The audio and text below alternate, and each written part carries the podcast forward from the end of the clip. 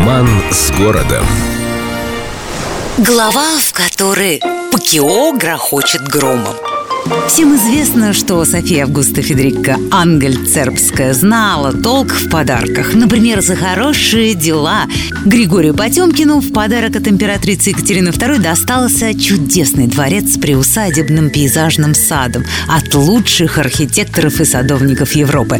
О широте императорской души можно судить хотя бы потому, что в течение всего лишь одного года в саду было высажено 23 тысячи деревьев, многие из которых доставили из-за границы. В общем, дворец и сад, получившие название Таврический, стали объектом зависти знати и восторгов гостей. Простой народ пустили за ворота сада только в середине 19 века. Ну и тут наши люди, конечно, развернулись.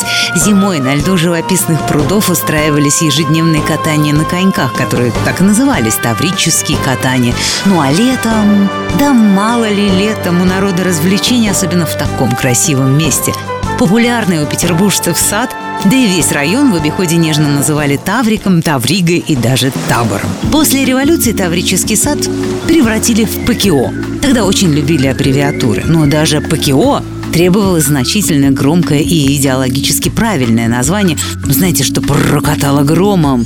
И вот особо сознательным гражданам пришло в голову назвать парк в честь экономического термина.